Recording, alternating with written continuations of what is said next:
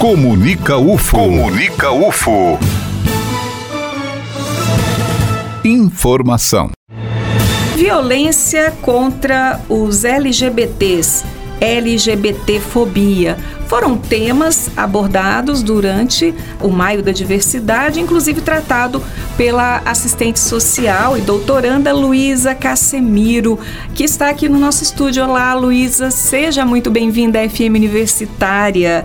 O que seria o LGBTfobia? É um prazer né, estar aqui com vocês. Bom, a discussão de LGBTfobia nos traz alguns aspectos em relação à aversão, ao preconceito, à violência simbólica, moral, violência física e letal a esta população que não está dentro dos padrões normais, ditos normais dessa sociedade cis heteronormativa, né, num processo de repressão e opressão a esses corpos que não estão dentro dessas essas normas vigentes, né, que é a relação entre homem e mulher, mulher e homem.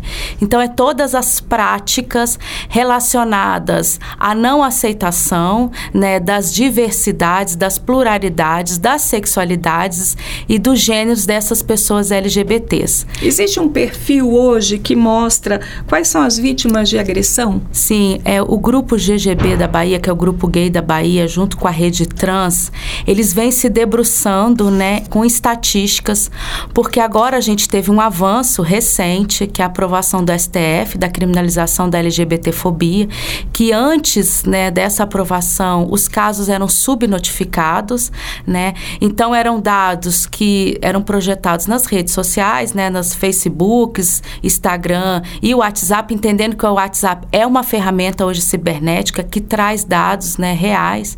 Então, como os casos eram subnotificados, eram dados estatísticos é, ou que a família também notificava junto a esses. Então, assim, o perfil que se tem hoje, né, e a gente, eu posso estar dizendo para vocês que em 2017, por exemplo, uma pessoa LGBT foi assassinada por crime de ódio a cada 19 horas. Em 2018, um LGBT foi morto a cada 20 horas. Então, a gente quanto mais se tem uma visibilidade desta população em relação às ações voltadas às políticas públicas LGBTs, também tem um aumento também é, gradativo né, desses casos. Então, o perfil que a gente percebe é um perfil da classe pobre, né, e também de número de LGBTs negros, né, entendendo essas questões de raça e de classe social. Não é só a classe menos favorecida, a gente entende que essas violências elas perpassam também na classe alta. Só que elas também são silenciadas por conta de posições econômicas e políticas. Essas agressões acontecem em sua maioria em que lugar? No espaço público, no privado? Tanto no espaço público no espaço privado. A gente entende que o primeiro espaço de socialização das pessoas é a família. Então essas violências acontecem também no seio familiar, nas relações de pais e mães que não aceitam esses filhos LGBTs. A gente também tem um segundo espaço de socialização que é a escola, né? Que a escola também ela é um espaço de inviabilidade por conta também de não aceitação dessas pessoas LGBTs, no não respeito ao nome social às pessoas trans, né? Como aí a gente coloca mulheres trans, homens trans e travestis, e nos espaços também privado, né? Por exemplo, em pastas públicas, em shopping centers, em faculdades, ou seja, qualquer expressão expressão né, de gênero e sexualidades e o não aceitação dessa sociedade uhum. gera também violência. A gente pode perceber um caso que aconteceu há dois anos atrás, foi da Dandara, né? Uma pessoa trans, uma mulher trans, que foi duplamente violentada e assassinada em praça pública no interior do Ceará. Existem canais para que sejam feitas as denúncias dessas agressões? Sim, a gente tem hoje um canal que é o Disque 100, né, que é do Direitos Humanos, que as pessoas podem ligar e estar tá notificando, né, essas denúncias não são, são denúncias anônimas, né, é, a gente pode também recorrer às delegacias, né, para fazer o boletim de ocorrência e também fazer notificações via internet, né, mas o importante é que se entre em contato com o Disque 100 e também procurar órgãos da prefeitura, como por exemplo, nas políticas de assistência, como o CRAS e o Né, que é o Centro de Referência da Assistência Social, e o Centro de Referência Especializado em Assistência Social, você pode entrar em notificação, e também, sim, alguns espaços, né, de cidades que se tenha é, programas voltados à população LGBT, como Centro de Referência de Promoção à Cidadania LGBT. Existem alguns que são nomes diferentes. Em cada município, em cada estado, em cada região tem um nome específico, mas são espaços relacionados ao Estado que atende população LGBT. Quais as regiões do país que mostram mais números de agressões? Isso proporcionalmente, né? Claro que eu não posso comparar, por exemplo, São Paulo ao Rio Grande do Norte, são estados pequenos, mas proporcionalmente.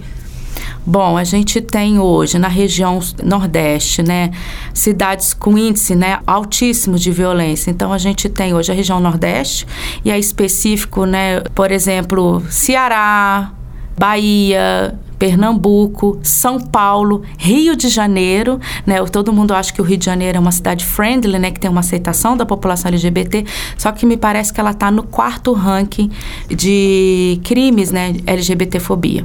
Com relação à agressão, a gente pode mostrar também, Luísa, que a agressão não é só a física, não é?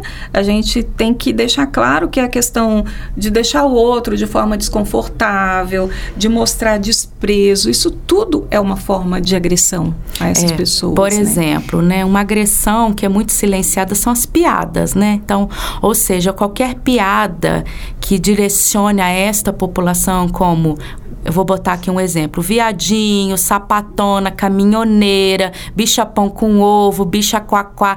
Termos pejorativos que muitas das vezes passa pelos nossos almoços final de semana na nossa casa, nos grupos WhatsApp da família. Então, esses tipos de piada pejorativas que nós direcionamos a essa população, é um gatilho e uma pedra que se arremessa para esta população. Toda vez que a gente vem, um, vê, assiste e ouve um caso de uma mulher trans que foi assassinada recentemente, semana passada, em São Paulo, esta piada pejorativa dentro dos nossos espaços privados, dentro da nossa casa, dentro de um grupo do WhatsApp, numa piadinha nas nossas redes sociais, é uma pedra é um tiro que se dá para essa população. Então a gente precisa entender que as nossas piadas, aquelas piadinhas, não, mas desculpa, foi sem querer, é uma forma também de violência, entendendo que a violência ela não é só física e letal. A violência ela começa exatamente nessas piadas, no não respeito, por exemplo, ao nome social de pessoas trans. Luísa, eu gostaria de agradecer a sua participação aqui na FM Universitária. Obrigada a todos vocês e que a gente possa cada dia resistir e existir e que seguimos todos juntos na luta contra a LGBTfobia. Eu sou Eliane Moreira e este é o boletim informativo da Diretoria de Comunicação da UFO. Só lembrando que essa entrevista está disponível na íntegra no site comunica.ufo.br, lá em Boletins UFO, na caixa de Uberlândia.